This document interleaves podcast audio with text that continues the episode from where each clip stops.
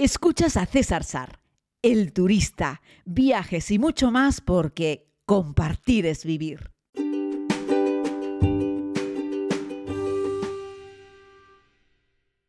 Saludos querida comunidad, les hablo desde mi islita, desde mi casa en la Orotava, en un día que amaneció como todos los anteriores con bastante calima. El día está despejado, no hay nubes, habría un día precioso si no fuese por esta capa de polvo, de tierra que lo inunda todo desde hace por lo visto más de una semana antes de yo llegar. He pasado ahora mi tercera noche aquí en la isla de Tenerife. Y bueno, hay que esperar a que esto pase, es un fenómeno eh, que azota una o dos veces al año. El archipiélago, aunque no todos los años, ¿eh?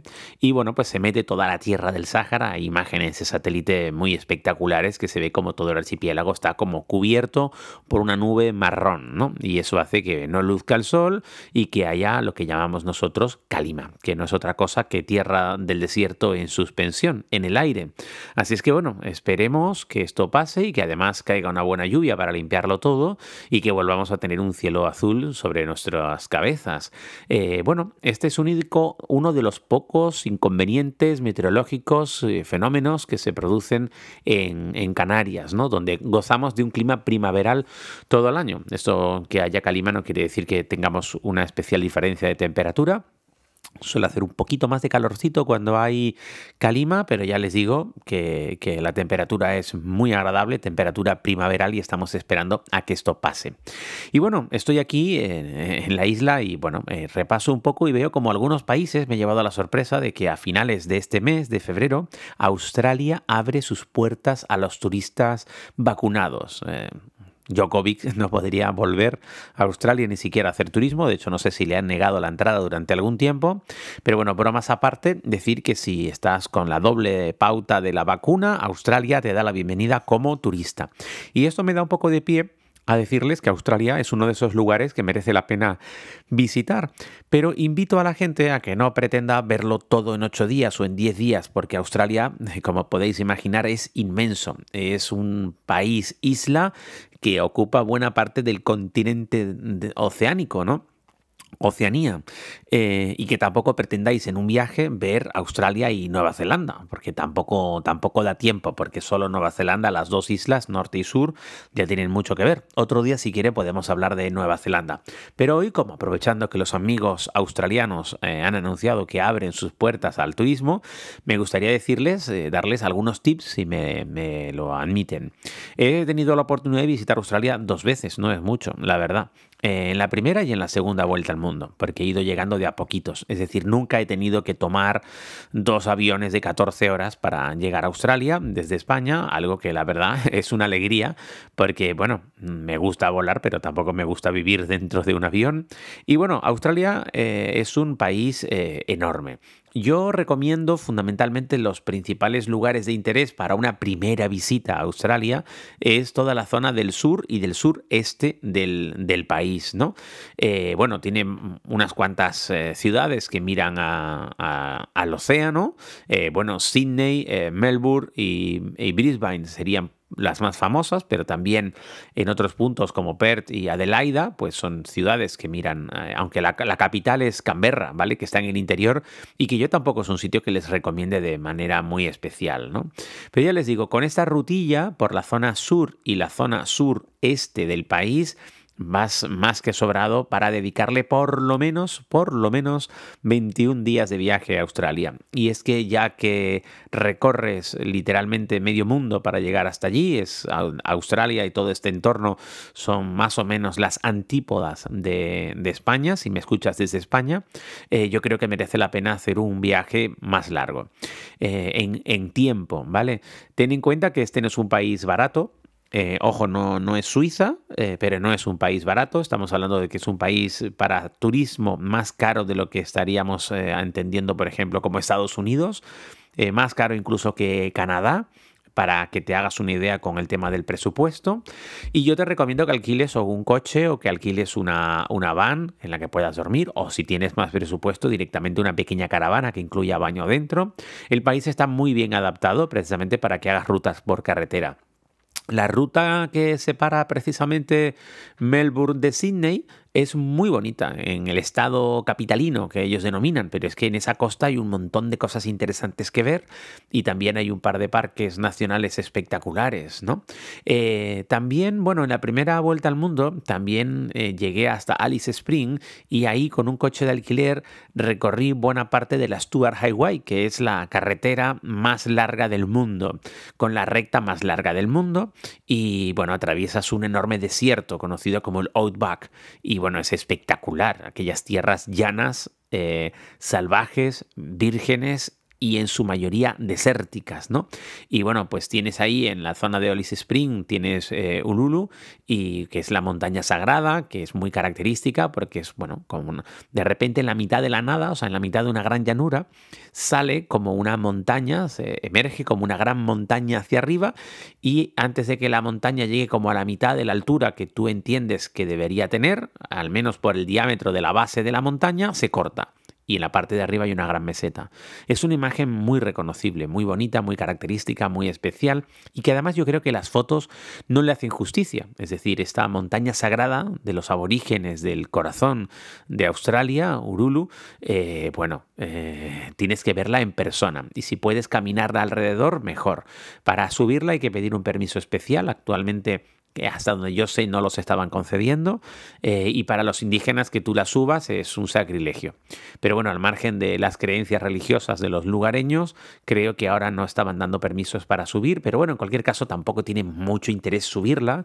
Lo bonito de esta montaña es verla, verla y caminar alrededor, que hay un par de senderos, hay uno principal que la circunvala. Consejos, llévate agua, mucha agua, porque hace un calor que te mueres. ¿Por qué? Porque la época para visitar Australia la mejor época es evitando el invierno, es decir, ahora mismo es el mejor momento del año para visitar Australia. Diciembre, enero, febrero, Marzo, pues ya empieza, como siempre, pues acaba un poco el verano, empieza el otoño. Lo que no te recomiendo es que vayas a Australia en el verano del hemisferio norte, es decir, que vayas en julio, agosto, septiembre nuestro, porque allí hace frío, y de verdad que hace mucho frío, sobre todo en el sur-sur de Australia, que sería como el norte-norte nuestro de, Europa, ¿vale? Así es que prepárate con un abrigo porque ahí pela y que es espectacular. Y yo creo que hay muchas menos, bueno, creo no, hay menos horas de sol y todo luce menos y Australia es uno de esos sitios que merece la pena verlo eh, con sol porque además tiene uno de los, eh, lo diré, Australia tiene uno de los mejores cielos eh, del mundo para hacer, por ejemplo, fotografía, tiene una luz natural espectacular. Decirte también que uses siempre mucho protector solar, Australia y Nueva Zelanda son los países desarrollados con mayor incidencia de cáncer de piel, porque ahí, eh, por la, afección de la luz y porque da, por lo visto, de una forma perpendicular, los, en fin, los rayos UVA creo que son, de verdad que son muy peligrosos y te quemas en menos que nada y sobre todo puedes tener un problema importante de piel aunque vayas solamente unos días. También protege tus ojos y usa unas gafas. En Australia vamos a encontrar en toda esa zona de costa, bueno, costa tiene en, toda la, en todo el país isla, pero haciendo referencia a esa costa eh, que va eh, Sydney, Melbourne, Brisbane y puedes ir un poquitito más arriba, la Gold Coast, eh, donde está por ejemplo Surfer Paradise, que grabé una historia para la segunda temporada, vas a encontrar playas con, no sé, 100 kilómetros de playa ininterrumpido, o sea que tienes ahí para parar un tren. Ten cuidado, hay muchas corrientes. Lo bueno es que hay un montón de información sobre cómo son las corrientes, hay un montón de información en cada playa. Pues a este lado están los surfers, a este otro lado están los tiburones. Ten cuidado porque las corrientes están en el centro y hay paneles informativos que te recomiendo que leas porque dan mucha información práctica y real de lo que hay. Este es un país, el país desarrollado con mayor número de personas que mueren por ataque de animales. Créeme, hay un montón, sobre todo serpientes. De hecho, una de las curiosidades, eh, cuando te mueves por algunas zonas, de, por ejemplo, del territorio interior de Australia, te dan un folleto a los turistas que te dicen, cuidado, hay serpientes, hay un montón de serpientes, tenemos antídoto para casi todas las serpientes, pero necesitamos saber cuál era. Y la recomendación que te dan es, si te muerde una serpiente, lo que tienes que hacer, lo primero que tienes que hacer es sacar tu teléfono y hacerle una foto. Dices, mira, si me muerde una serpiente, yo estaré, yo sé, gritando, lamentándome, ¿no? Dolorido. Eh, no, no, no, ellos necesitan una foto de la serpiente. ¿Por qué? Porque tú irás luego al centro de salud, te llevarán al centro de salud y te preguntarán, bueno, ¿qué serpiente era? Ah, bueno, era una serpiente marrón, larga, pequeña. Miren, hay treinta y pico tipos de serpientes venenosas, cincuenta y pico tipos de serpiente en general. Eh, necesitamos más información. Muchas son marrones, largas y estrechas, o muchas son, yo qué sé, verdes o amarillas. No, necesitamos una foto del animal porque no tenemos un antídoto general para todo.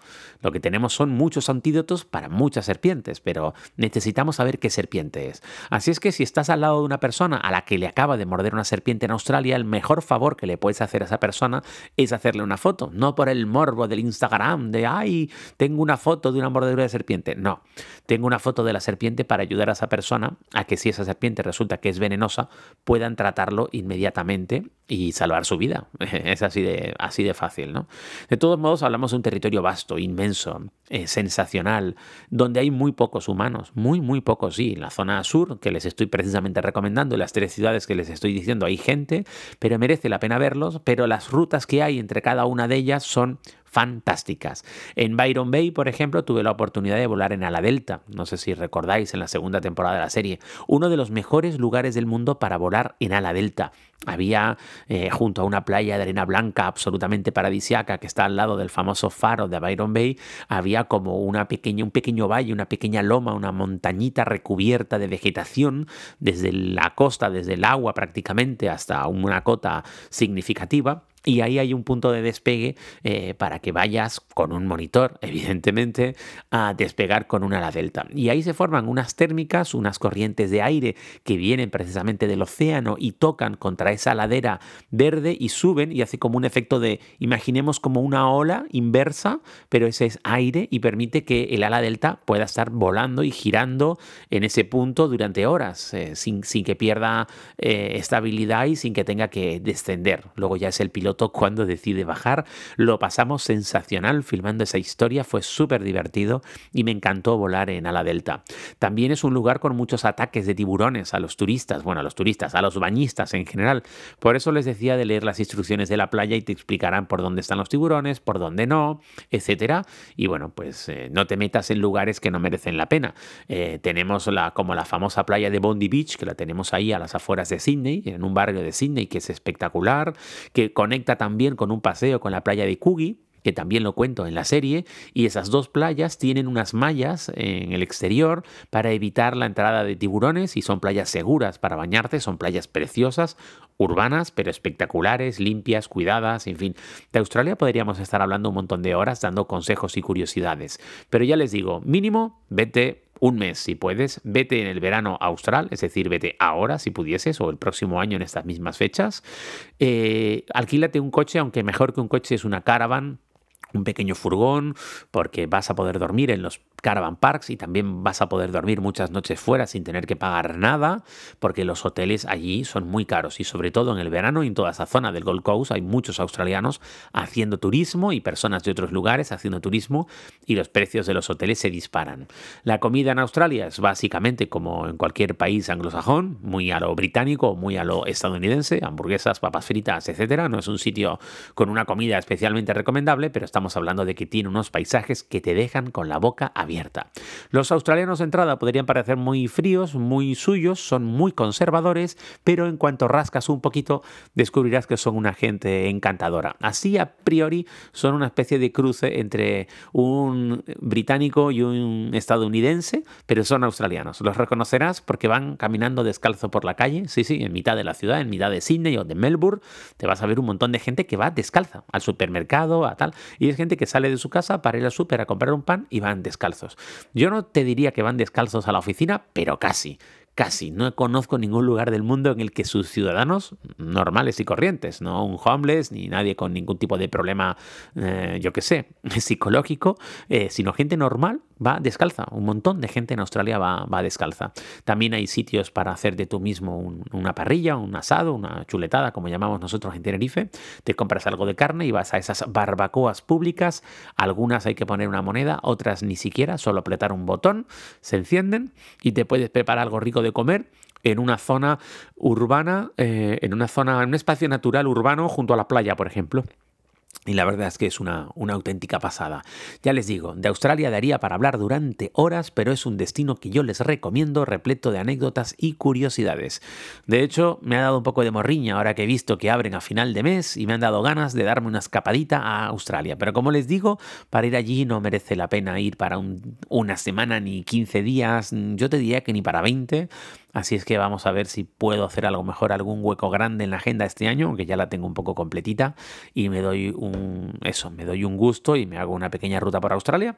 Pero bueno, vamos a ver en qué depara todo. Que sepas que Australia ya está abierto y que esta es una buena noticia porque abrió Estados Unidos, abrió Canadá, ahora abre Australia, supongo que detrás irán los neozelandeses, que ya saben que son como, eh, como Pixie y Dixie, lo que hace uno lo hace el otro, así es que afortunadamente creo que Nueva Zelanda abrirá y yo cancelé mi viaje a Tokio para final de este mes y Dios quiera que no abra Japón antes de final de mes porque entonces habré hecho una jugada mala porque pedí la devolución del dinero del billete a Tokio porque Tokio, o sea, Japón, eh, comentó precisamente a principios de este año que permanecía el cierre total del país y no daban fecha nueva de apertura. No creo yo que Japón vaya a abrir de hoy, que es 7 de febrero, al 26, que yo tenía mi billete de avión.